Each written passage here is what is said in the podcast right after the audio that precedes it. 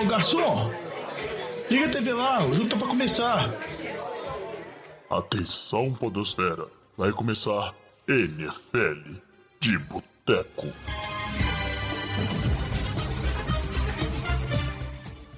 Bem-vindos a mais um NFL de Boteco, seu podcast preferido sobre futebol americano. Eu sou o Thiago de Mello e hoje temos aqui no nosso boteco Jogão Coelhão. Fala, Jogão. Fala, jovem. Hoje o boteco tá, tá mais tranquilo, né? Na correria de fim de ano, muitos eventos. No meu caso, pois fechamento é. de ano letivo. Acaba que só vai no boteco os alcoólatra mesmo, né? No caso, eu e você. Só, só os alcoólatra, sem família, né? sem compromisso, sem nada para fazer. Porque Onde a família é o boteco. O boteco é a família. A família do cara é os caras que estão no boteco. E é isso aí, né, Diogão? Mas essa época de fim de ano, sempre correria, sempre complicado. Inclusive, Feliz Natal para você aí, Diogão, adiantado. Feliz Natal também para vocês, nossos ouvintes aí, em todo o Brasil e fora do Brasil também, né? Esperamos que vocês passem aí uma data bacana com a família, amigos de vocês, seja com quem for que vocês passem. E com muito futebol americano também, né? Por que não? Porque a rodada promete, tá bem emocionante. Se tiver rodada, né, Diogão? A gente vai falar disso aí, porque o Covid tá pegando lá na NFL e o negócio pode ser que a gente tenha alguns adiamentos, será? Vamos comentar disso no nosso programa hoje, né? Falar um pouco dessa situação do Covid. Diga aí, Diogão. Não, é, já lembrando que a gente está gravando numa terça-feira à tarde, num horário pouco tradicional, porque tem jogos terça-feira à noite, né? Então a gente não dava para esperar os jogos passarem. Jogos relacionados ao adiamento por conta de Covid. Teve um jogo que também aconteceu na segunda-feira, que foi Cleveland Las Vegas, que também foi julgado para a segunda por conta de problemas de Covid. Então a gente comentou no programa passado da possibilidade de ter adiamento, mas que a NFL falou que não iria prorrogar, não iria adiar e tudo mais no início da temporada.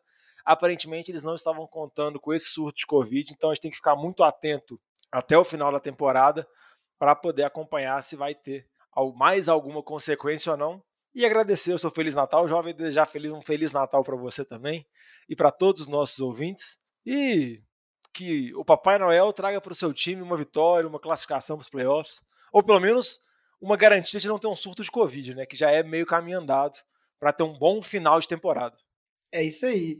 Então a gente vai falar de várias coisas nesse programa. Seremos apenas eu e o Diogão. Deve ser um programa assim, mais tipo um Drops, menos longo. A gente está muito corrido, cheio de compromisso com o Natal, mas não deixaremos você sem o NFL de Boteca aí, né? Ser um melhor conteúdo sobre futebol americano da Interwebs essa semana aí, porque eu sei que quem gosta de NFL, independente se é Natal, se é Réveillon, tá aí sempre de olho e torcendo pelo seu time, ou só se divertindo, né, com o esporte que é tão, tão interessante, tá muito bom esse final de temporada. Antes de seguir para a pauta aqui, né, para o nosso giro de notícias, só pedir para você, Diogão, falar para a gente aí como é que os nossos ouvintes podem fazer para mandar mensagem para a gente, apoiar o Boteco, né, reclamar e o que foi, quais são nossos canais, as mídias do NFL de Boteco. Ah, se quiser reclamar, manda direto pro jovem. Aí depois eu passo o celular dele ao longo do programa com mensagens subliminares. Mas se quiser mandar uma mensagem de apoio pra gente, pode mandar no Facebook, Instagram, na Twitter, sempre arroba NFL de Boteco, Boteco com U.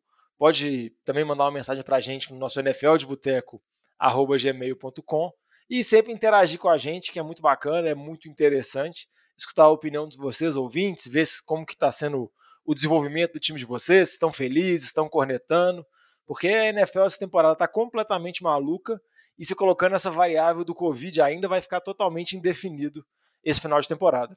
Muito bem, Diogão. Agora esse negócio de mandar direto para mim, você sabe que é meio problemático, né? Por quê?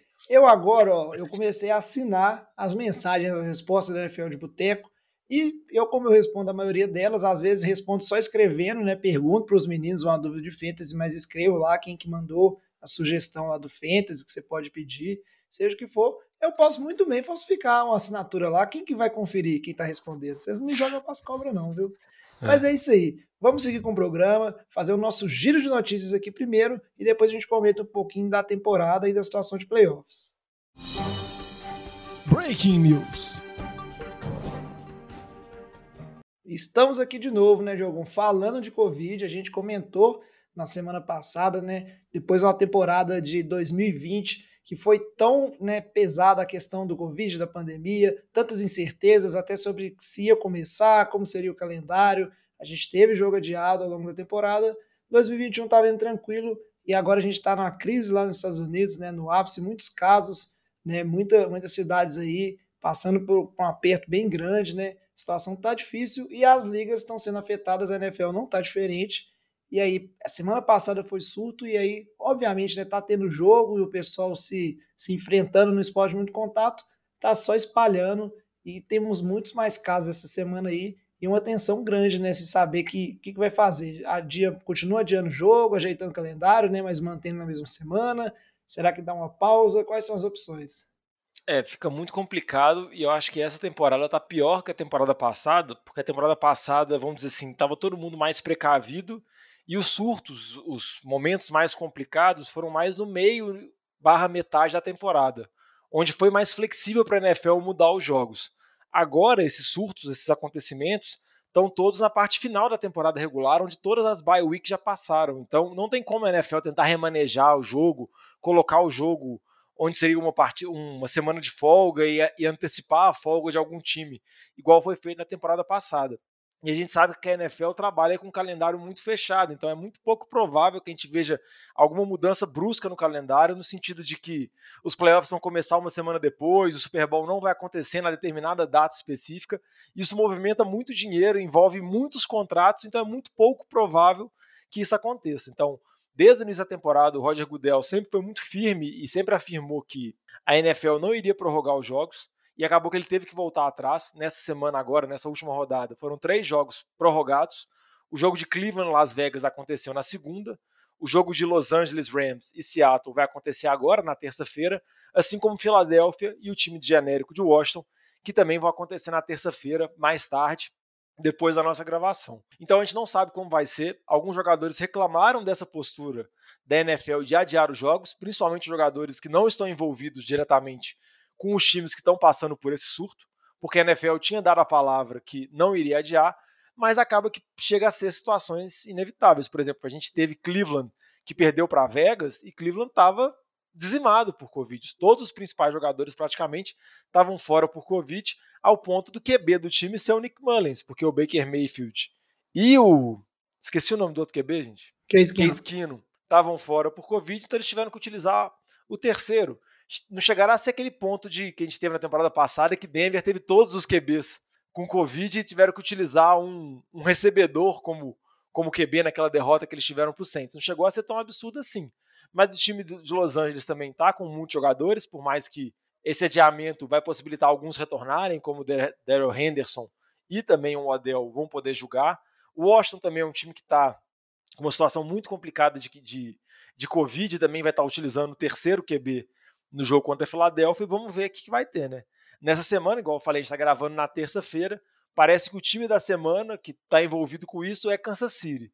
Tanto Travis Kelsey quanto Tyreek Hill já foram para a lista de Covid e são dúvidas para a partida de domingo. A gente não sabe, por mais que os dois jogadores, o report são que eles estão vacinados, então o tempo de retorno deles é mais rápido, mas a gente está vendo assim pelo histórico recente que muitas vezes seis dias, cinco dias não são suficientes para um cara conseguir sair do protocolo de Covid mesmo estando vacinado. Então a gente tem que acompanhar, tem que ver, e são desfalques muito importantes.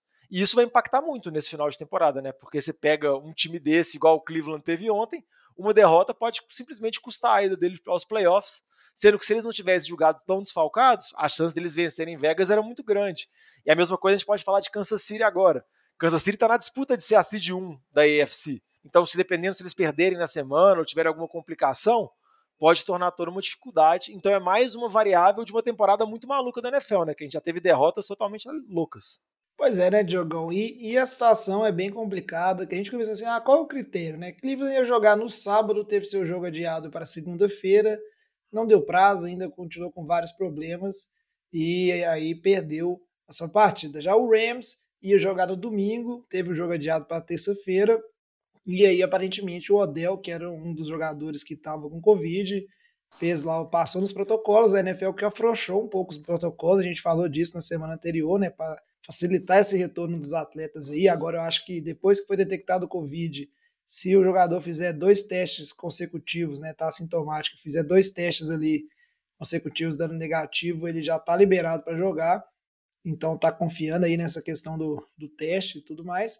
Mas é qual que é o critério, né? Ah, a gente vai adiar jogo no máximo dois dias, como é que isso vai ser feito? Porque pode ser que para um time dê bom, para outro time não dê, e acaba todo mundo sendo afetado, né? Fica um pouco aquela coisa do, da sorte, do azar que o time vai ter.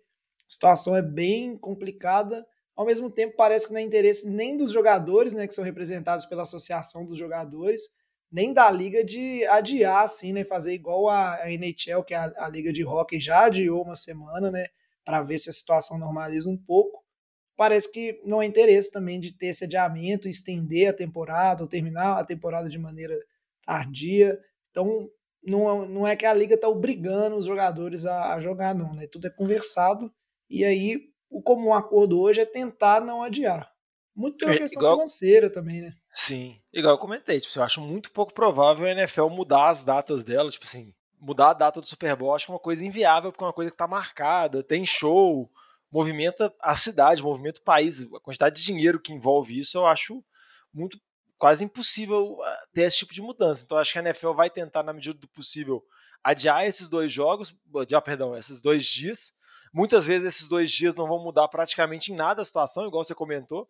Pode ter cara que está no protocolo de Covid e é dia dois dias, ele permanece no protocolo de Covid, mas não é um problema também que só envolve a NFL, o negócio que você comentou, a NHL já teve essa pausa, a gente está entrando agora nessas festas de final de ano, Réveillon, que tende a potencializar ainda mais os casos, por conta de que acaba tendo mais aglomerações, mais encontros familiares, mais viagens, então o vírus vai circular mais. A NBA também está tendo que adiar alguns jogos. Eu achei interessante até um comentário que eu vi na NBA falando que acabou que o relaxamento dos protocolos sanitários por conta da vacinação acabou causando uma dificuldade para eles, porque uma das contrapartidas para o jogador se vacinar, pelo menos na NBA acho que na NFL, se eu não me engano, também é assim, é que ele não é testado mais com tanta frequência. Obviamente, quando você não testa o jogador mais com tanta frequência, você não consegue mais pegar o início do surto, porque você vai testar ele de maneira mais esporádica. Então você não pega, tipo assim, ah, não, hoje tem um cara, amanhã tem dois, depois tem. Não, você pega, hoje tem um, depois você vai testar quatro dias depois, tem dez, tem vinte. E sem contar a desobrigatoriedade de utilização de máscaras e tudo mais. Então você acaba flexibilizando, e a gente sabe bem que a vacinação não impede a transmissão ela diminui um pouco a circulação de vírus, mas mesmo se estiver 100% vacinado, que não é o caso, o vírus ainda continua circulando. Então, eu acho que acabou acontecendo isso. Vamos ver como que a NFL vai lidar, mas provavelmente vai impactar na temporada e pode impactar de uma maneira assim, às vezes até mais drástica do que da temporada passada. A gente comentou muito sobre Covid na temporada passada, mas igual eu falei, foi no início da temporada e muita coisa a gente esqueceu. Quando chegou na reta decisiva, na reta derradeira, praticamente não se falou, não teve nenhum desfalque, nenhuma coisa, lembrança que você pensa, falando, ó, tal cara não jogou um jogo X e por isso que o time dele não foi para os playoffs, ou tal cara perdeu um jogo de playoff, que era sempre a possibilidade, imagina.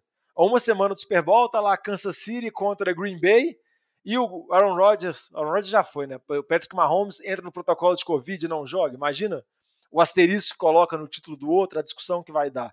Nessa temporada, pelo fato do surto estar tá acontecendo agora, pode ser, vamos dizer assim, mais drástico para o resultado final. Então vamos acompanhar e vamos ver, né? É, vamos torcer para que os impactos sejam mínimos na temporada e que os Estados Unidos lá e suas autoridades, etc., eles consigam tomar as medidas cabíveis e os times também para evitar que o surto continue aí espalhando. Agora chega de notícias, chega de falar de Covid, vamos seguir aqui para a nossa pauta principal e falar um pouco do que aconteceu na rodada, né? E dar um panorama desse finalzinho de temporada que está bem emocionante e bem aberto. Esse assunto é bom, hein? Merece mais uma cerveja. E aí eu quero começar falando aqui, Diogão, é das derrotas, das não, não só derrotas, mas das vergonhas passadas, porque tem time aí que talvez é, era melhor não ter nem entrado em campo, ou talvez era melhor que tivesse no protocolo de Covid aí, para não passar a vergonha que passou, porque não é um absurdo. E aí eu vou aproveitar para cornetar aqui, já chegar, né? É rival de divisão. E eu queria dizer para você, torcedor do Arizona Cardinals, que seu time é paçoca e vai entregar paçoca essa temporada ainda várias vezes, vai chegar no playoffs, vai passar vergonha. 49ers vai, ó, 49ers vai mais longe nos playoffs que o Cardinals, tô avisando. Que isso aí, o Joia tá falando que a Arizona é uma farsa e Arizona perdeu para Detroit, né? Então, Arizona estava invicto fora de casa, Detroit tinha uma vitória na temporada, Arizona era o número um da NFC, então o jogo era muito importante para manter essa classificação número um, ter a bye week, jogar todos os jogos em casa até o Super Bowl e teve uma derrota para Detroit que, além de ser um time que durante a temporada inteira tomou muitas surras, dificultou alguns jogos, mas não é um time competitivo, então a gente acaba colocando uma baita pulga atrás da orelha com relação a esse time de Arizona, né? Detroit venceu, o jogo terrestre funcionou, o Jared Goff teve uma partida ok. Se você pegar o retrospecto de Jared Goff contra Arizona, é muito bom, contra o Cliff Kingsbury é muito bom, então Jared Goff geralmente se dá bem, e você pegar que Detroit estava desfalcado, estava sem o DeAndre Swift, estava sem o Jamal Williams por conta dos protocolos de Covid, TJ Hawkinson também era desfalque, então o running back foi o Craig Reynolds, que teve quase 120 jardas totais, então teve um jogo bom, conseguiu produzir bem, e o ataque de Arizona falhou, né? Pecou em alguns momentos decisivos, ainda tá com desfalque agora do DeAndre Hopkins, que vai ficar o restante da temporada regular fora, tem a possibilidade de retornar nos playoffs, mas a gente não sabe quando, e a gente sabe tanto que a presença desse recebedor dominante impacta no time, né? A Arizona tem outras boas peças, tem lá o AJ Green veterano, o Christian Kirk, o Rondell Moore, o calor lá que é muito dinâmico, tem o James Conner numa temporada muito boa, o Chase Edmonds voltou agora, mas o DeAndre Hopkins é o alvo principal, é a principal arma, também tem o Zach Kurtz que chegou, mas o Hopkins é a diferença, geralmente os times dobram nele, ele que movimenta a marcação, ele que consegue explica, fazer as jogadas. Explica, mas não justifica, Diogo. Não, não justifica, não. A derrota para Detroit não é justificada ah, por ninguém. Que é isso? Ainda mais para mim que eu perdi vida no Survival. Cara, Tudo que eu falei é... bater na vaquinha de Detroit, jovem. Eu fiz a piada. Bem feito. Perdi minhas Bem duas feito. vidas para Detroit. É isso aí, tá vendo? Fica apostando. Eu sempre falo, ó, não dá para ficar chutando cachorro morto. Uma hora o cachorro morde. Agora, eu vou te falar o seguinte, sem querer ficar sendo clubista e pegando no pé muito do Arizona, o que eu acho que o, o problema do Cardinals que, que teve maior nesse jogo, assim, que eu acho que é o mais vergonhoso, ou na verdade o, o mais preocupante, vamos dizer assim, né, de um ponto de vista mais realista, não acho que é tipo assim uma derrota que simplesmente, ah, jogar típico, joga fora e, e tal. Vem de uma derrota pro Rams, que mostrou que, tipo assim, ó, times no mesmo nível ali, né? O Cardinals é, vai jogar pau a pau, mas não tem nada garantido. O Rams é um time muito forte. Só que isso é um jogo onde tudo. Mas foi parelho o jogo. Aí, tá, foi parelho. Tá, Cara, justificado. Isso é um jogo, ó, Detroit não tá conseguindo arrumar nada, tá cheio de problema, não tem nem time direito. Isso aí tá saindo no prejuízo com essas vitórias aí que tá perdendo o pique 1. Agora, o jogo corrido de Arizona, do, do, do Lions, funcionou bem. O jogo aéreo do Lions, consequentemente, funcionou bem. A defesa do Lions funcionou bem. Tudo que não funcionou no Lions o ano inteiro funcionou bem contra a Arizona. Porque, ah, se seu ataque não tem um Dreander Hopkins, seu ataque tá um pouquinho em off ali naquele jogo, o braço do, do, do Murray não tá muito bem calibrado, ele que errou vários passes nessa partida, algumas decisões ruins pela parte dele também. Porém, a defesa do Cardinals também, que vinha jogando bem, tava no jogo meio atípico, não sei, cara, não sei se o pessoal fez uma refeição ruim lá e tava todo mundo meio de piriri, não sei se é, tava fazendo muito frio lá em Detroit e o pessoal tá, sentiu choque térmico, mas o, o, time inteiro tava meio apagado, sabe? E não é possível que foi só salto alto, entrou sem respeitar o Lions, porque se fosse o caso, talvez no segundo tempo o Cardinals ia mostrar uma reação, ia tentar alguma coisa, e não. Foi um jogo apático o jogo inteiro. O Lions fazendo o que queria nos dois lados da bola. Isso aí tem que ficar preocupado sim, porque pode ser sinal de um time que talvez está perdendo gás ou está com algum problema maior que a gente está conseguindo enxergar. Não, e outra preocupação é o calendário restante. E não com relação a Arizona não ir para os playoffs, que vai para os playoffs mas é a possibilidade de Arizona não ser a seed número um, que eu acho que essa possibilidade é bem real agora. Green Bay é o favorito para ser a primeira posição da NFC, mas também tem a possibilidade de Arizona perder a divisão. Então você sai da seed número um para cair para a seed 5. O ponto de que antes você tinha a e ia jogar todos os jogos em casa e agora você não faz nenhum jogo em casa e já pega pedreira de cara na rodada de wildcard, porque Arizona pega agora Indianápolis, Dallas e Seattle. A gente tem que ver, o Los Angeles vai jogar hoje ainda contra Seattle, então se Los Angeles vencer, já empata, fica atrás por conta dos critérios de desempate, mas o calendário de Arizona é bem complicado, principalmente com Indianápolis e Dallas, são jogos assim mais puxados, então para o time ter uma derrota aí e Los Angeles dependendo vencer os últimos três jogos, é possível, isso pode acontecer, e eu acho que seria um final de temporada bem decepcionante de Arizona, e se o jovem tá brincando aí, tá falando que São Francisco vai chegar mais longe, você pega um time que veio dominando a temporada regular quase toda, apesar dos desfalques, o time manteve a posição número um. Se tem uma queda brusca nesse final de temporada e chega perdendo nos playoffs, eu acho que deixa uma impressão muito ruim de uma temporada que parecia maravilhosa no início, ela acaba fechando de maneira muito ruim e carrega todo esse, vamos dizer assim, esse momento ruim para o ano seguinte. Então é bom ficar de olho para pelo menos tentar a vitória na divisão. Vamos acompanhando a situação do Carlos, então. É, tá aí nas cabeças, ainda é um dos contenders, mas vai depender muito do que apresentar nessas próximas semanas e vai ter que se provar que, como o Diogão falou aí, o calendário não é dos mais fáceis. Seguindo agora para a próxima vergonha, é uma pena o Lamba não tá aqui nesse programa hoje, porque ele falou, falou que o, o, o Tampa Bay Buccaneers é marreco do Saints e não deu na temporada outra, regular. É, na temporada regular. E que ia ganhar, garantiu, não, o Saints aos playoffs. O Saints, que inclusive, que está hoje, atualmente, está classificado assim, né? Está na zona da vaga de wildcard, né? Quem diria? O Lamba cravou isso aí. Um dos jogos que a gente acreditou que o Saints não ia ganhar, porque era um jogo difícil, né? Agora tem alguns jogos bem tranquilos pela frente, então tá com chances boas de se classificar para os playoffs mesmo. Era contra o Tampa Bay, mas o Lamp estava correto, que detesto falar que ele estava correto, mas estava correto de novo, porque o Tom Brady e o Bocanias, na temporada regular, eles são marreco do Saints mesmo. Se eu não me engano, já é de consequência de sete vitórias seguidas do Saints na temporada regular em cima do Bucanias. E um jogo que foi horroroso, né, Diogão? 0-0. Desde 2006, o Tom Brady não ficava um jogo assim, sem nenhum ponto no placar do time dele. Zero para Tampa Bay, 9%. Não é que o Saints também fez um jogo maravilhoso, não, mas a defesa jogou muito, parou Tampa, não deixou marcar ponto, e aí conseguiu aí com seus fios de gol sair com uma vitória muito importante, né? E Tampa ficou aí a, a ver navios, porque estava aí disputando essa questão da Seed 1 e ficou atrás de Green Bay, que venceu e agora está nessa liderança aí. Como o Diogão bem mencionou mais cedo, né? Tampa fica para trás nessa possibilidade de ter bye e jogar todos os jogos em casa. É, e outro ponto assim relacionado à Tampa que eu acho que é bem preocupante foram as várias lesões que eles tiveram no ataque, né?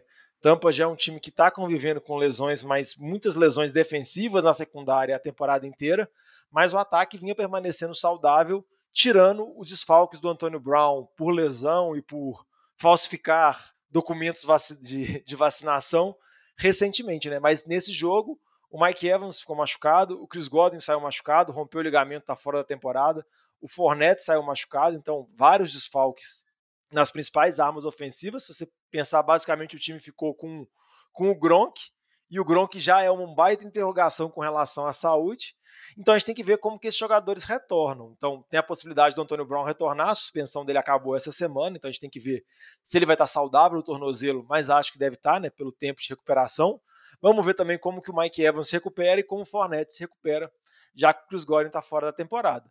A boa notícia é que o calendário é relativamente bem fácil. Enfrenta a Carolina duas vezes e o New York Jets no meio. Então, não é possível que Tampa vai tropeçar nesses times. Carolina está com um ataque sofrível comandado pelo Cam Newton e o Jets está sofrível a temporada inteira. Então, o mais comum é Tampa vencer os três jogos, mas têm que saber como que vai ser esse ataque com os desfalques, né? Se esses desfalques vão ser desfalques mais sérios e se podem impactar a perspectiva futura deles, que é mais os playoffs.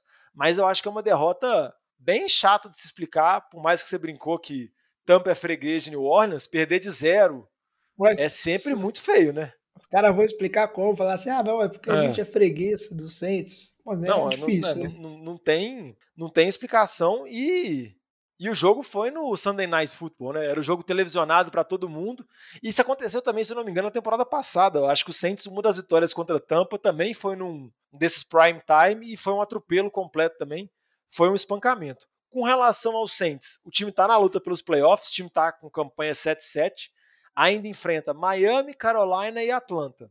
Carolina e Atlanta são jogos relativamente mais fáceis, mais tranquilos, e Miami é um time que vem muito embalado, então vai ser um jogo bem interessante New Orleans e Miami, a gente até vai falar um pouco mais dele no final do programa, mas dependendo se o Saints vencer dois desses três e conseguir nove vitórias, dependendo, pode ser o suficiente para ir para os playoffs, assim, uma campanha 9 e 8, porque os wildcards da NFC estão bem malucos, bem abertos, né? Tem Minnesota brigando, São Francisco, New Orleans e Filadélfia, principalmente, são os favoritos. Mas acho que o Saints tem um, tem um potencial bacana de ir para os playoffs, mas não vai fazer nada, né? A gente sabe que o ataque desse time é paupérrimo, né? O retorno do Camara traz um jogador com habilidade de big play, um jogador para conseguir carregar um pouco esse ataque, mas Taysom Hill como QB não é a solução, é mais um, um canivete suíço para tentar confundir um pouco as defesas, e o corpo de recebedores também é muito fraco. Então, você confiar só na sua defesa e no Camara é pedir demais para esses jogadores. Então, acho que o Saints tem uma possibilidade de ir para os playoffs, mas, como a gente já comentou em programas anteriores, muito pouco provável que ele faça algum barulho. A gente vai seguindo a, a NFC Sul. Provavelmente Tampa confirma a rodada que vem aí, né, o título dessa divisão. E vamos terminar só acompanhando como é que vai ser o final da temporada e se o Saints vai se classificar, né, Diogão? E vamos Exatamente. ver a questão das lesões. Isso aí você falou é uma coisa bem relevante, né? O, o, Tampa, que lá no início da temporada a gente tanto elogiou ou se impressionou com a continuidade que o time teve, a maioria dos seus principais titulares todos renovados do lado do ataque e da defesa, né? Para mais um ano, né? Todos iam jogar, time sem se desfazer de forma nenhuma, mas aí vieram as lesões e os problemas para acabar com essa consistência e a gente sabe que é, impacta, né? Você perdeu o Godwin e o Evans, por exemplo, e o que vem muito bem, é um cara que cresceu na temporada passada e está sendo um dos principais jogadores desse ataque de temporada, não tem como não, não sair impactado disso, né? É, mas uma das forças do Lamba, do, do Lamba, do Tampa, é. O Lamba não tem força nenhuma, tirando as goradas dele. Mas uma das forças do Tampa é a profundidade do elenco, né? São. Tem muitos jogadores disponíveis. Então você perde o Godwin, mas você pode ter o Antônio Brown de volta. O Fournette está machucado, mas você tem o Ronald Jones e pode ter o Bernard retornando de lesão também daqui a pouco. A gente não sabe também qual é o período que o Fournette vai estar fora. Se o Mike Evans retorna, você pensa num corpo de recebedores que pode ter, por exemplo, Mike Evans, Antônio Brown e Scott Miller. Então, você tem boas peças, você tem o Gronk de Tyren, você tem o O.J. Howard, Cameron Braid, então tem boas opções. Obviamente, quando você perde os principais, igual aconteceu nesse jogo, aí impacta muito. Mas se algum desses voltar, e o Antônio Brown voltando também, o time tem tudo para conseguir ser bem competitivo nos playoffs. Para terminar aqui a questão dos tropeços né, dessa, dessa semana, 16, semana 15, que a gente achou que são tropeços relevantes, separamos aqui um, um menos vergonhoso, mas não deixa de ser um tropeço. Tennessee Titans perdeu para os Steelers. Todo mundo que escuta e acompanha o NFL de Boteco sabe que, no geral, a gente acha o Steelers um time bem fedorento, bem ruim essa temporada. Tá aí com chances matemáticas de playoff só por conta dessas vitórias que vai arrumando aqui e acolá. E o Tennessee Titans precisando aí de vencer para se manter na distância do Colts e garantir aí o, a liderança né, e o possível título dessa divisão no, em rodadas futuras. Perdeu um jogo bem patético, né, Diogão? Quatro turnovers, muitos erros de execução, um time errando muito, parecendo despreparado. Essa, e essa altura do campeonato, né, da temporada, estamos em dezembro não tem mais espaço para esse tipo de, de performance, né? Está parecendo performance de primeira, segunda rodada, onde o, o time ainda está resolvendo algumas coisas, entrando no ritmo. Pô, não, não sei. Eu fiquei assim, sinceramente, sem entender. Né, o, o, o, tanto que o Titans apresentou um futebol americano não só ruim, mas um futebol americano meio juninho, assim, sabe? É, parecendo despreparado. É, muitos fumbles, muitos problemas. O Julio Jones saiu mais uma vez machucado, desfalque, a gente não sabe quando que ele vai. Pode parecer doideiro que eu vou falar, mas às vezes dá a impressão que Tennessee sente mais falta do A.J. Brown do que do próprio Derrick Henry, porque, por exemplo, você pegar esse jogo, o time teve mais de 200 jardas corridas. O Foreman teve uma boa partida, o Hillard também teve uma boa partida. O time conseguiu correr com a bola, mas faltou peças, faltou o A.J. Brown, que talvez retorne nessa semana, faltou o Julio Jones, que está com a temporada inteira machucado e o ataque sofreu muito, assim, muitos turnovers e Pittsburgh venceu muito por conta da defesa.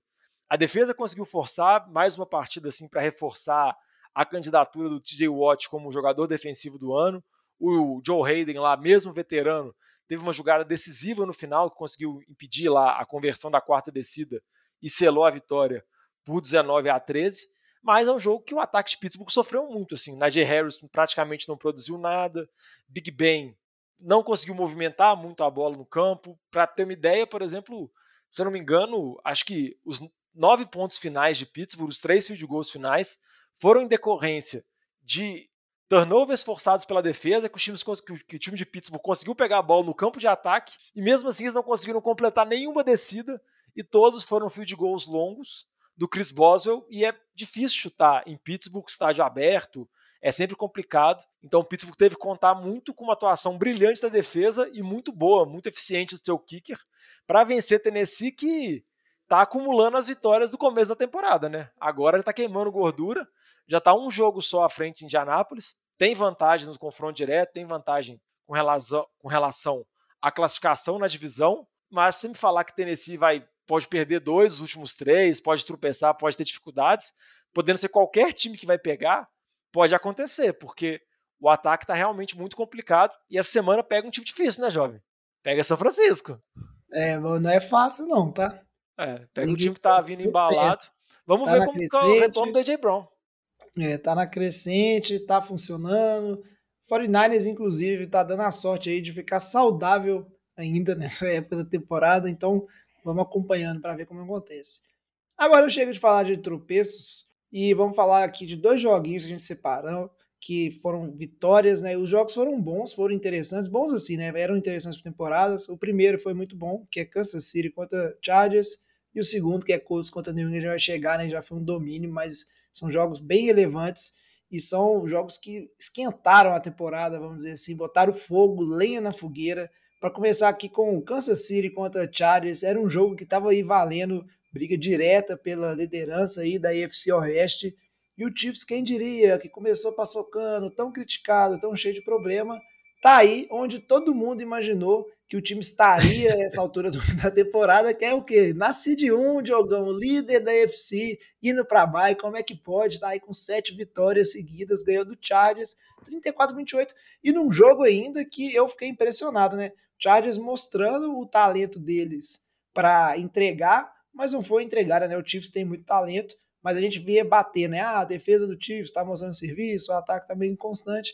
Mas aí esse jogo, o ataque dos Chiefs mostrou o poder, principalmente através do Tyreek Hill e Travis Kelsey, que você comentou, né? Agora estão no protocolo de Covid, então não sabemos se eles vão jogar essa semana aí pelos Chiefs, mas basicamente carregaram, né? Os, é, em 22 recepções, mais de 300 jardas, quase 340 jardas para os dois. Eles foram responsáveis aí por mais da metade do, do ataque dos Chiefs e o Mahomes mostrando assim que se apoiando e quando ele funciona, esse ataque vai bem. Eu acho que, e pelo lado do Chargers, ser o time do coração, né, que você não conta para ninguém, Diogão, acho que dá para ficar feliz também, né? Foi uma derrota, mas o time mostrou o potencial que tem, mostrou que num, pro próximo confronto aí, se acontecer nos playoffs, tem chance de ganhar. É um time bom também, mas essa vitória aí é, acho que apagou um pouco né, as chances do Chargers de vencer essa divisão. E o Chiefs agora tá caminhando, acho que a passos largos para ser essa seed 1. O que, que você acha? É, tá caminhando, a gente tem que ver como que vai ser com relação ao Covid, né? Porque você vai enfrentar Pittsburgh essa semana, aí você pensa, Kansas City inteiro, era franco favorito, mas muitos desfalques. Às vezes a defesa de Pittsburgh pode engrossar, igual engrossou com o Tennessee, e pode causar uma dificuldade. Eu acho que Kansas City, jovem, a gente acaba estabelecendo um sarrafo muito alto para eles, porque essa temporada de Kansas City, que teve várias críticas, ah, o Mahomes não serve mais, ah, o Mahomes está muito fácil de ser diagnosticado pelas defesas, é tipo assim, se você pegar para analisar de maneira fria, é muito melhor que muitas a melhor temporada de muito time 10 anos para trás. Entendeu? Tipo assim, a pior temporada da era Mahomes Kansas City ainda é muito melhor que muita coisa. Então, por mais que o time não seja tão espetacular igual era anos atrás, igual foi na temporada passada, igual a gente imagina que possa ser, com Patrick Mahomes, Travis Kelce, Tarek Hill e companhia, o time ainda é muito eficiente, o time ainda consegue obter vitórias, mesmo não sendo aquelas vitórias espalhafatosas, aquelas vitórias brilhantes, ainda consegue vencer muito com base na defesa, consegue vencer com jogadas dominantes. Igual você comentou, nesse jogo precisou vencer na prorrogação, usando e abusando do Travis Kelce, mas os bons jogadores estão aí para isso mas também pode falar que essa vitória de Kansas City muito foi por conta dos Chargers mesmo que deram a brecha. Porque os Chargers foram muito agressivos, a gente pode questionar o nível de agressividade deles, eles tentaram cinco tentativas frustradas de, de quartas descidas, duas delas dentro da linha de cinco jardas, sendo que a primeira dela foi na primeira posse de jogo, assim, tinha dois minutos de jogo, que foi a jogada até que o Tyrene deles machucou e saiu do campo, uma imagem bem forte. As notícias atuais são que ele tá bem, mas é sempre essa imagem deixa a gente muito preocupado. Mas é tipo assim, o Brandon Staley, que é o treinador, foi muito agressivo, apostou na agressividade para vencer. A gente vai falar um pouco também dessa agressividade na derrota de Baltimore, mas às vezes ela custa caro, porque Óbvio que você não pode fazer essas contas, mas você pensar, ah, se tivesse chutado um field goal assim, talvez o time não tivesse ido para prorrogação, talvez o time tivesse vencido durante o jogo regular. Mas pelo menos dá a expectativa pro torcedor do Chargers é que num confronto direto com o Kansas City tem jogo. É parelho e dependendo se o Chargers não cometer esses erros ou converter essa agressividade dele, o time pode conseguir uma vitória e pode conseguir desbancar o favorito da EFC, que esse ano não é tão favorito mais não. Tipo assim, vai ser a Cid 1, vai é. ser a Bay, beleza, e... vai jogar em casa, mas eu não ponho minha mão no fogo, não. Pois é, Diogão, essa questão do, da, de tentar a quarta descida, eu entendo, tá na moda, é os analytics e não sei o que, o pessoal agora tá, pare, parece igual o jogo de xadrez, não sei se você acompanhou o Mundial de Xadrez, mas o computador, ele vai acompanhando, é, ele vai calculando instantaneamente, o jogador faz um movimento com a peça e ele já calcula a posição de vitória e derrota e a chance de vitória e derrota a partir daquela posição para cada um dos jogadores ali. E o Analytics agora, o futebol americano está nesse nível também. O cara fala assim: ah, se você tentar essa quarta descida, você está aumentando suas chances de vitória em tantos por cento, é, ao invés de chutar o, o field goal, que aumenta só em, em tantos menos por cento. Então tá, tem essa postura, tem essa tendência, mas a gente vai falar aqui, por exemplo, do jogo dos Patriots, né? Tem o, o tio Bill Old School, que entende também a importância de se colocar pontos no placar e ir acumulando esses pontos. Porque, cara, cinco tentativas, tentativas na, cinco, na linha de cinco jardas. O seu time não é um time tão inferior a Kansas City que você não pode se dar ao luxo de marcar um TD toda vez que você for na, na red zone, porque você vai ficar muito atrás, porque o Mahomes e, o, e companhia, o ataque vai marcar o tempo todo sem parar. O que a gente viu foi o, o, o time dos Chiefs, no quarto período, tendo que marchar o campo inteiro com um minuto, e aí brilhou a estrela do Mahomes e desse ataque do Chiefs para conseguir marcar o TD e empatar o jogo, né? Mas o Charles até o finalzinho ainda estava numa posição que talvez se tivesse marcado um, dois field goals a mais, em vez de tentar a quarta descida, teria levado esse jogo aí para uma distância que o Chiefs não ia ter tempo de tentar se, se é, recuperar na partida. Então tem, tem essa questão, sabe? Ah, vamos ser agressivo, não vamos. Mas, cara, sua defesa é boa, seu ataque consegue, né, comandar bons drives e marcar, cara, porque não ir acumulando pontos. Então, eu tenho minha crítica, eu sou bem assim com essa coisa. Entendo, mas eu, eu acho, tipo assim, você falou, ah, custou, cara, para mim definitivamente custou. Não, a gente não pode reescrever a história do jogo, mas são no mínimo seis pontos deixados fora do placar aí por querer pelos Chargers, porque não ia perder esse field goal na, onde estava ele não, entendeu? Então seis pontos que deixaram de graça por arriscar. Não, é, eu, eu, até concordo com você, jovem, tipo assim, a gente, no caso nós dois somos engenheiros, então a gente gosta de números, assim, eu gosto muito de estatística no esporte, eu acho muito legal quando eles conseguem trazer os números para explicar alguns fenômenos que acontecem no jogo, então eu acho muito interessante essa visão que o Analytics traz para tentar avaliar quando deve tentar a quarta descida, quando deve tentar a conversão de dois pontos em vez de chutar o extra point e tudo mais. Mas também tem que ler, interpretar o jogo, né? Tem o, o, o imponderável, tem o sentimento ali que, que às vezes você não consegue colocar no papel. E muito disso depende de time a time, igual você comentou o jogo, por exemplo, de New England, assim, o Bill Belichick, anteriormente, foi um dos primeiros treinadores a ser mais agressivo. Tem aquela vez no jogo contra Indianápolis e New England que ele tenta uma quarta descida no campo dele, que era uma coisa totalmente impensada na época, no início dos anos 2000, porque ele fala depois, se eu entregasse a bola ao Peyton Manning, o Peyton Manning provavelmente ia cruzar o campo ia vencer o jogo. Então eu prefiro confiar no meu melhor jogador, que no caso é o Tom Brady, para completar a quarta descida e eu vencer o jogo. Entendeu? Então você tem que ter a leitura disso. E hoje o Bill tem uma leitura do time de New England, que é um time bom, que é um time forte, mas não necessariamente o melhor jogador do time dele é o QB. O melhor jogador do time dele muitas vezes é a defesa, é o jogo terrestre. Então você joga responsabilidade para quem é melhor. Então eu acho que também você não pode ser tanto 880. Teve muita discussão na internet, no Twitter e mundo afim de ah, você é pró-analíticos ou contra-analíticos. Tipo assim, que os caras fazem tudo errado ou tudo certo. Eu acho que tem que tentar ter uma leitura mais geral do jogo para ter a sensibilidade. Tem, por exemplo, tem que abolir, né? Não, é, por exemplo, na derrota que, por exemplo, que Baltimore teve há duas semanas atrás contra Pittsburgh, que eles tentaram a conversão de dois pontos, eu até entendi pela a justificativa que o Harbaugh deu. Ele falou: a minha defesa está toda arrebentada, não tem nenhum jogador saudável na minha secundária. Se eu perdesse o cara e coroa, Pittsburgh provavelmente ia marchar o campo e ia ganhar. Então, tipo assim, eu não confio na minha defesa, minha defesa está arrebentada. Preferi resolver agora com o Lamar Jackson com a bola. Entendeu? Então, às vezes você tem a justificativa, você pode entender. Outras agora, desse jogo contra Green Bay, eu já não entendo tanto. Mas desse do Chargers eu concordo com você. Eu acho que eles tentaram ser muito agressivos para tentar mostrar para Kansas City que eles mandam. E isso, infelizmente, custou a vitória.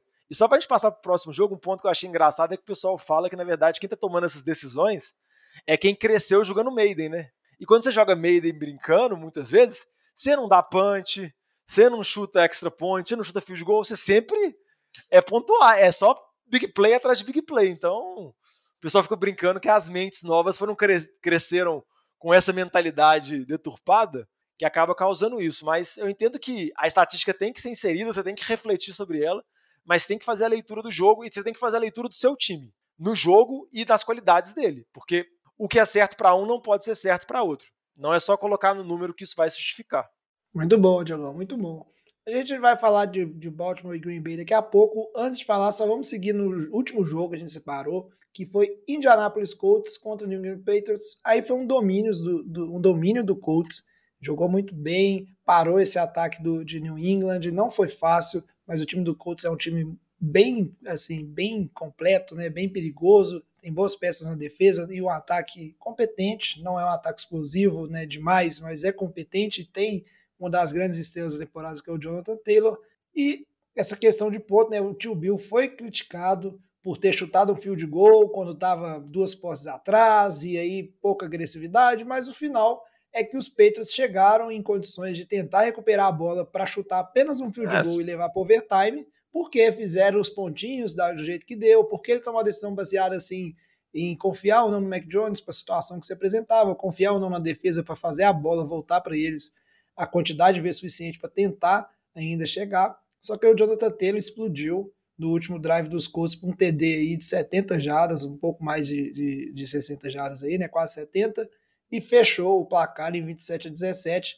Uma vitória importantíssima, que com isso aí New England perdeu a de 1 para os Chiefs e ao mesmo tempo o Colts está se firmando aí na disputa para liderança da divisão dele e na vaga de playoffs também, né? Já está começando a, a, desgarrar do resto da galera.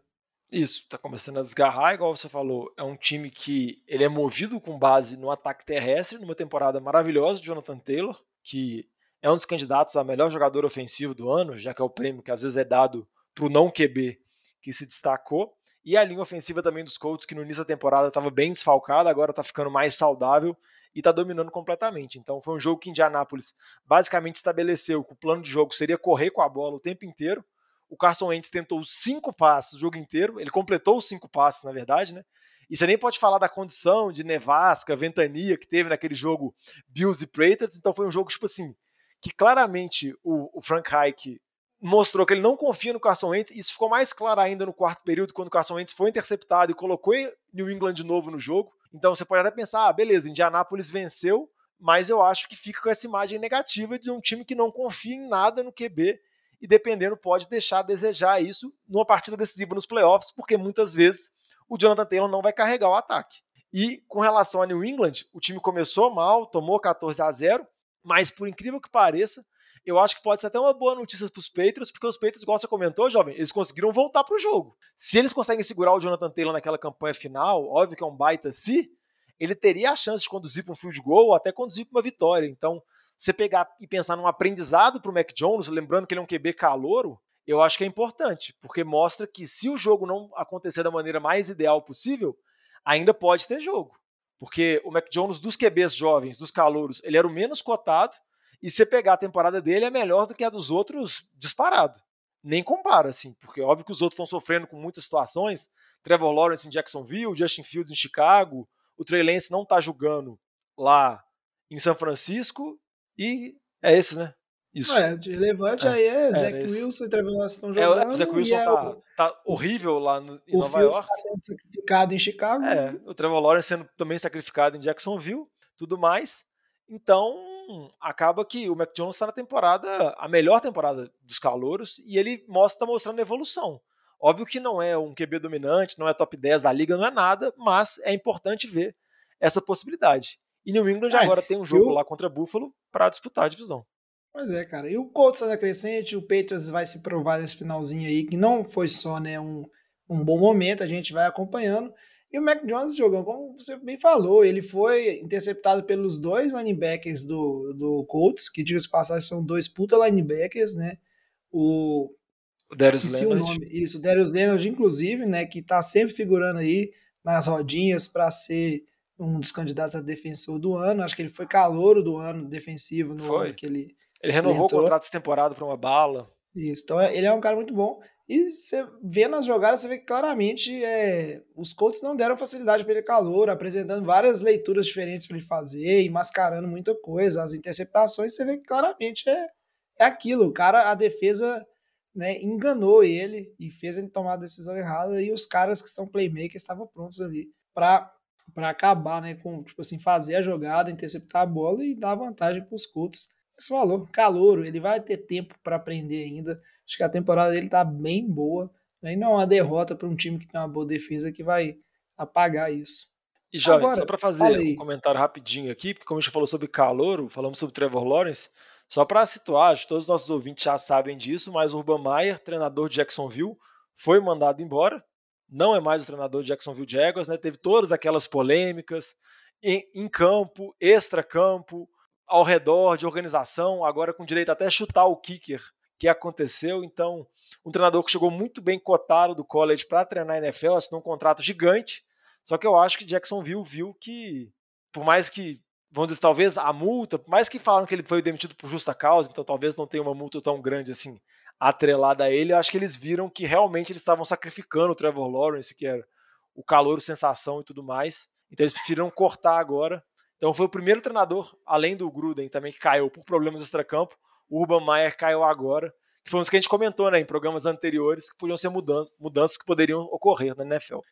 E isso foi nessa última semana, né, Diogão? Você tá tão corrido esse foi. final de ano que eu, tô assim, uai, a gente não falou é, disso no É que foi logo passado? depois do programa, pois foi é. no, no, decorrer da semana passada, então acaba que a gente grava no início da semana. Não, e o Obamaia tava passando vergonha, né? A imprensa já tava fazendo gracinha e chacota com ele perguntando de jogador que não, chegava a participar do jogo, não de nenhum snap, e perguntava, ah, fulano de tal, aumentou a quantidade de snaps, você está pretendendo usar ele mais? E ele respondia, tipo assim, ah, é, a gente está pretendendo usar ele mais, sabe? Dando migué mesmo. Não. E a imprensa já estava sacando... Ridículo! De, e já estava sacando de colher do Obamai ali e só aumentando né, a vergonha que ele estava passando. Vamos seguir agora para o jogo NFL de Boteco da Rodagem Separou. Não foi tão bom, né? Foi tão divertido que a gente, eu e o Diogão, não, não conseguimos controlar. Falamos deles várias vezes ao longo do jogo.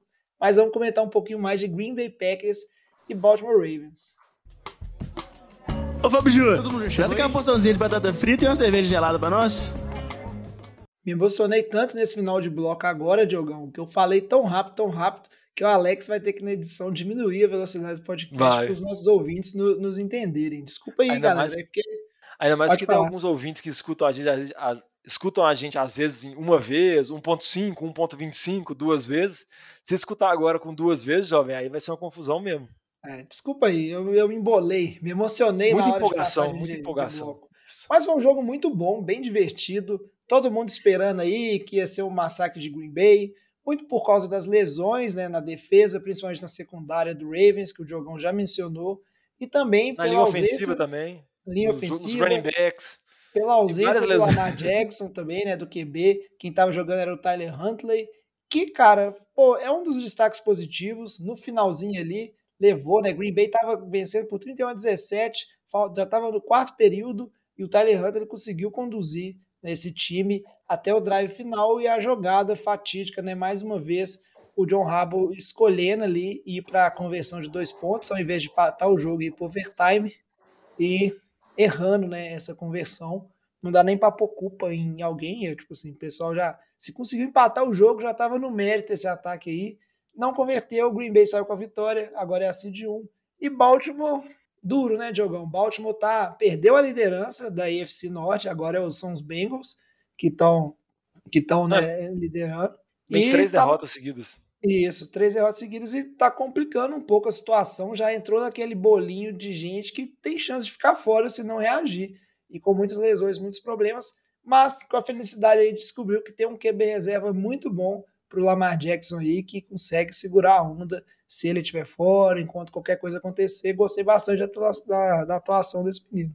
É, o Huntley não é draftado, tá na segunda temporada dele em Baltimore, foi muito bem na pré-temporada, foi um dos destaques, e eu acho que ele firmou assim o lugar dele na NFL, vai ficar como reserva do Lamar Jackson os próximos anos assim, e dependendo pode ter uma proposta para algum time desesperado, ou pelo menos ficar garantido como reserva do Lamar por muito tempo, assim. Pegar pensar que é um QB não draftado, é, é uma vitória bem interessante. Eu não sei jogar em outro time, Diogão, porque você vê que ele é um cara com características bem específicas, é, inclusive bem sim. parecidas com o Lamar. Com o Lamar. E aí, obviamente, ajuda ele estar tá num time onde todo o sistema é pensado para aproveitar pra as características forma, do, do, Lamar Jackson, né?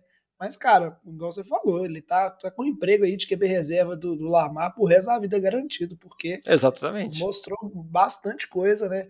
E se apoiando num grande jogador aí, que é o Mark Andrews, que tá voando nessa metade, segunda metade da temporada aí, jogou pra caramba ali, né? Alvo favorito, é um cara que tá segurando a onda nesse ataque dos Ravens também. É, e com relação à, à decisão do Rabo, igual o Jovem comentou, o time estava perdendo por duas posses, conseguiu buscar a vitória, conseguiu fazer um TD no finalzinho.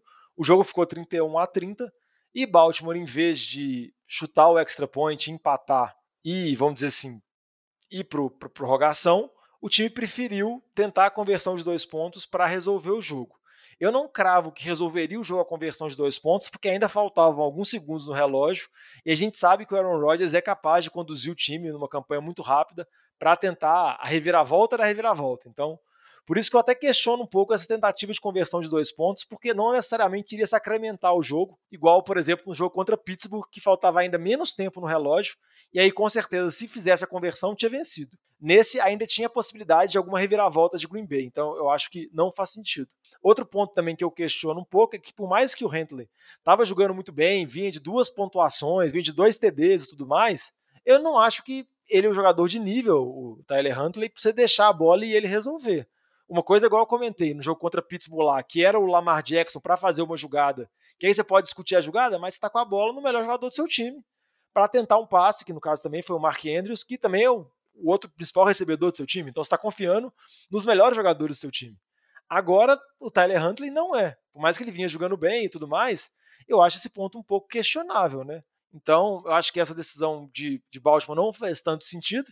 Não sei o quanto o Harbaugh estava na cabeça a decisão no jogo retrasado, né, que foi Pittsburgh, para poder justificar, para falar, viu, gente, a gente tenta uma, acerta uma, erra outra.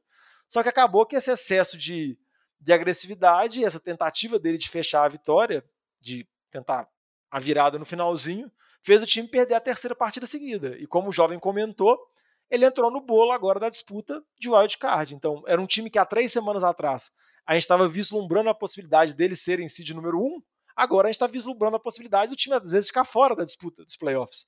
Porque é um time que tem muitas lesões, não é só o Lamar, o time tem problema na linha ofensiva, tem problema dos, defensores, tem problema dos running backs. Se você pegar o time que tem mais lesão da NFL, a gente acaba falando de outros, mas o Baltimore é um dos times que tem mais lesão, é um dos que está tendo a temporada inteira arrebentado.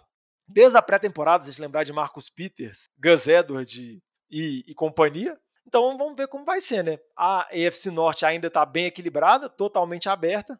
Vamos ver como vai ficar essa disputa, né? Vamos ver se o, se o Lamar retorna. É uma lesão no tornozelo, um pouco complicada, porque o Lamar é um QB móvel. A gente tem que analisar. E o interessante é que o primeiro jogo que o Lamar perde na carreira dele por lesão. Ele já tinha perdido outros jogos, mas por estar doente. Não necessariamente Covid, mas era doença, que aí, caganeira, gripe, o que quer que seja. É. Oi? Estava indisposto. Indisposto. Por lesão foi a primeira vez na carreira, mas pelo menos Baltimore achou o backup ideal, né? Igual o Jovem falou, né? Pelo menos as características do Huntley também são potencializadas pelas características do time. Vamos ver agora. E Green Bay, o franco favorito para ser de 1. Não é. é um time que encanta, não é um time que vislumbra, é um time que também tem problemas com lesões, alguns caras estão voltando, mas tem Aaron Rodgers numa temporada muito boa. Acaba que a temporada dele foi passada foi muito absurda então essa dele se torna mais mundana, então a gente nem olha com olhos tão bons assim. Mas se Green Bay fosse de número um e vencer os últimos jogos finais e o Rodgers conseguir colocar mais pontos, não custa nada para o Rodgers ser BMVP. Porque a gente fala que a NFL é totalmente louca, a disputa para MVP é totalmente aberta. A gente pode falar de Rodgers, pode falar de Tom Brady, pode falar de Jonathan Taylor, entendeu? Pode falar de vários nomes, mas totalmente aberto.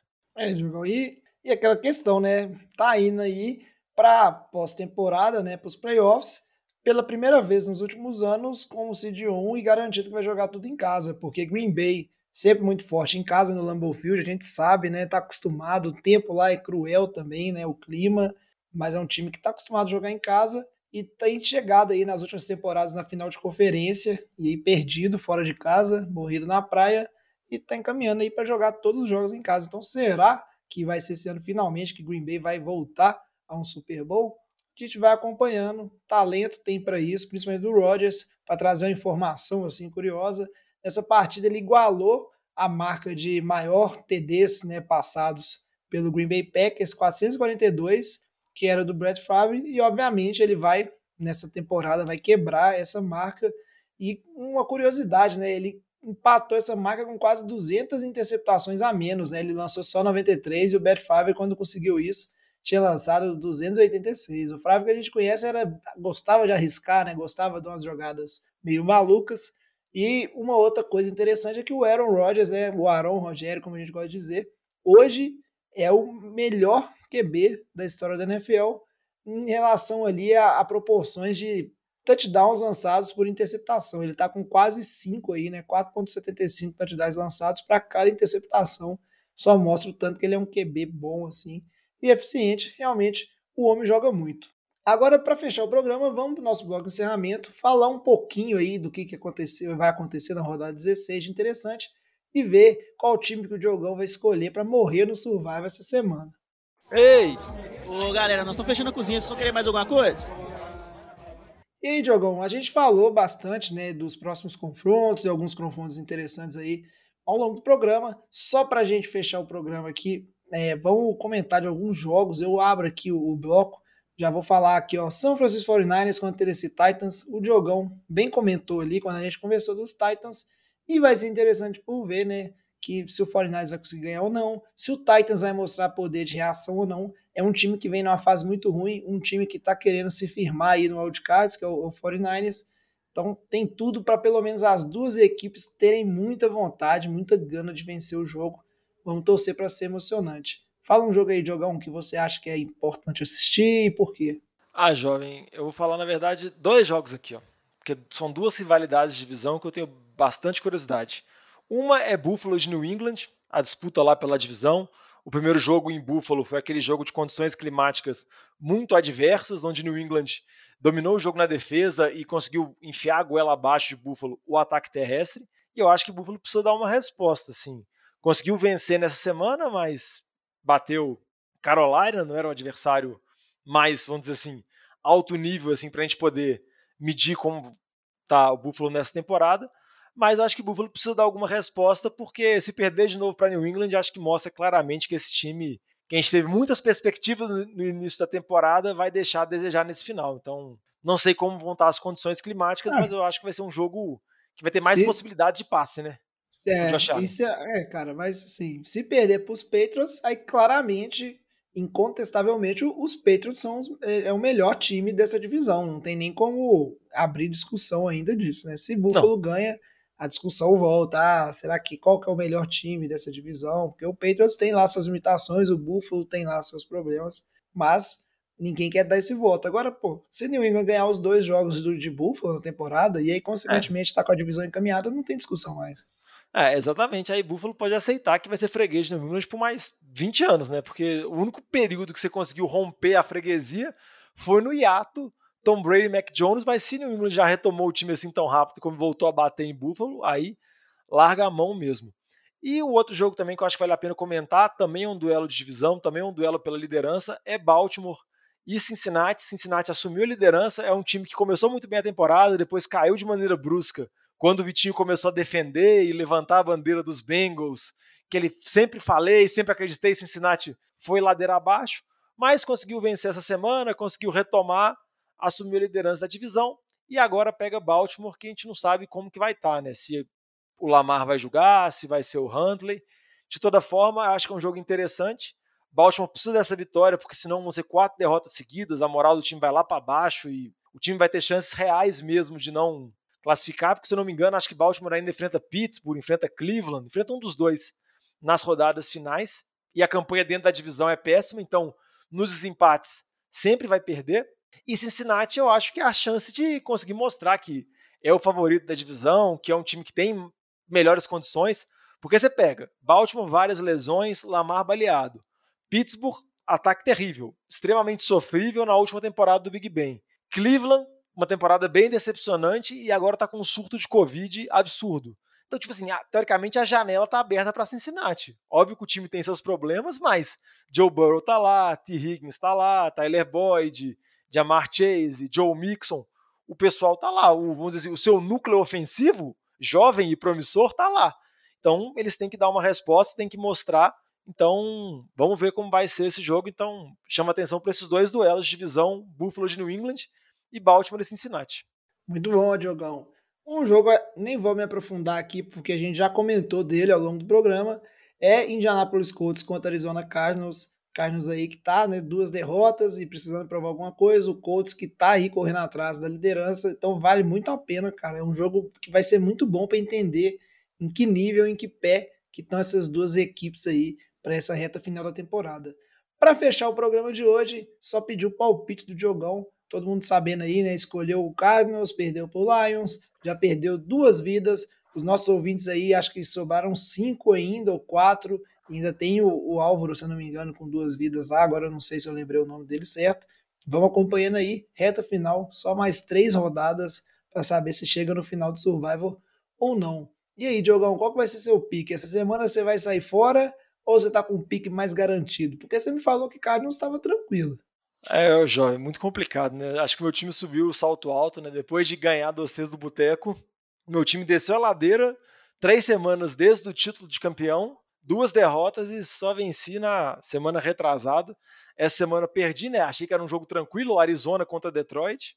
A Arizona acabou levando uma surra de Detroit, como a gente já comentou no programa. E vou falar aqui da semana 16, vou apostar em Filadélfia contra Giants, vou apostar que Filadélfia vai vencer nem tanto por conta de Filadélfia, por conta de Jalen Hurts ou Gardner Minshew ou Bigodão, não. Mas por conta do Giants, porque o Giants também está no final de temporada sofrível. A gente não sabe se Daniel Jones retorna nesse final de temporada, então está vendo Mike Glennon como QB. Ataque do Giants está ridículo. E Filadélfia vai jogar hoje, ainda na terça-feira, contra o Washington, então está na corrida pela, pelo wild card. Eu acho que vai tentar vencer o Washington, vencer Giants para tentar ir para os playoffs. Então, acho que essa é uma aposta relativamente tranquila, mas desde que a Arizona perdeu, não falo mais nada. Tem que ficar pianinho, porque pensei que eu ia terminar bonitão, 100%. Foi ladeira abaixo, viu, jovem? Ladeira abaixo, jogão. Mas vamos combinar, né? Se o time do Eagles, espero, a gente espera que hoje ganhe de Washington, mas considerando que vai ganhar, se chegar contra o time do Giants e não vencer, aí se você é igual o Vitinho aí, torce pro Eagles, esse time seu merece mais, é, é embora porque difícil, né? Não ganhar desses times dentro da, própria, da própria divisão, quando tá com chance tentando os playoffs, tem que estar tá muito vergonhoso, porque tanto o Washington quanto Giants estão bem na pior, com muito problema. Vamos acompanhando. Acho que essa semana você escapa, Diogão. Torço para que você escape, porque eu não quero que o Survivor termine agora também. Antes de encerrar o programa, só fala aí de novo, Diogão, como é que nossos ouvintes podem fazer para mandar uma mensagem para a gente, uma crítica, uma sugestão, quais são os caminhos aí do Boteco? É, pode procurar a gente nas, nas, nas principais redes sociais, Twitter, Facebook, Instagram. Pode mandar mensagem para a gente também por, por e-mail. O e-mail nosso é nfldeboteco.gmail.com Sempre lembrando que boteco é boteco com U. E nas redes sociais, só procurar lá, NFL de Boteco manda uma mensagem pra gente, manda um direct, fala se você está confiando no seu time, se você acha que seu time vai decepcionar nesse final de temporada, o que, que você acha se tiver alguma solução para a situação do Covid, pode mandar pra gente que a gente encaminha pro rogergudel.nfl.com, né, ou roger.gudel, não sei qual que é o e-mail dele, a gente tenta os dois, mas manda aí, porque é muito bacana de interagir com os nossos ouvintes, e qualquer coisa aí, sugestão, manda pra gente que esse final de temporada tá maluco. É o mais legal que tem. Vamos acompanhando então o Diogão de novo. Feliz Natal para você, para toda a sua família e para vocês, nossos ouvintes também. Um Feliz Natal. Aproveitem todos bastante. O NFL de Boteco vai ficando por aqui. Só que a gente volta semana que vem. Traz a saideira, fecha a conta, passa a régua e ho, ho, ho! Falou, gente. Bom Natal!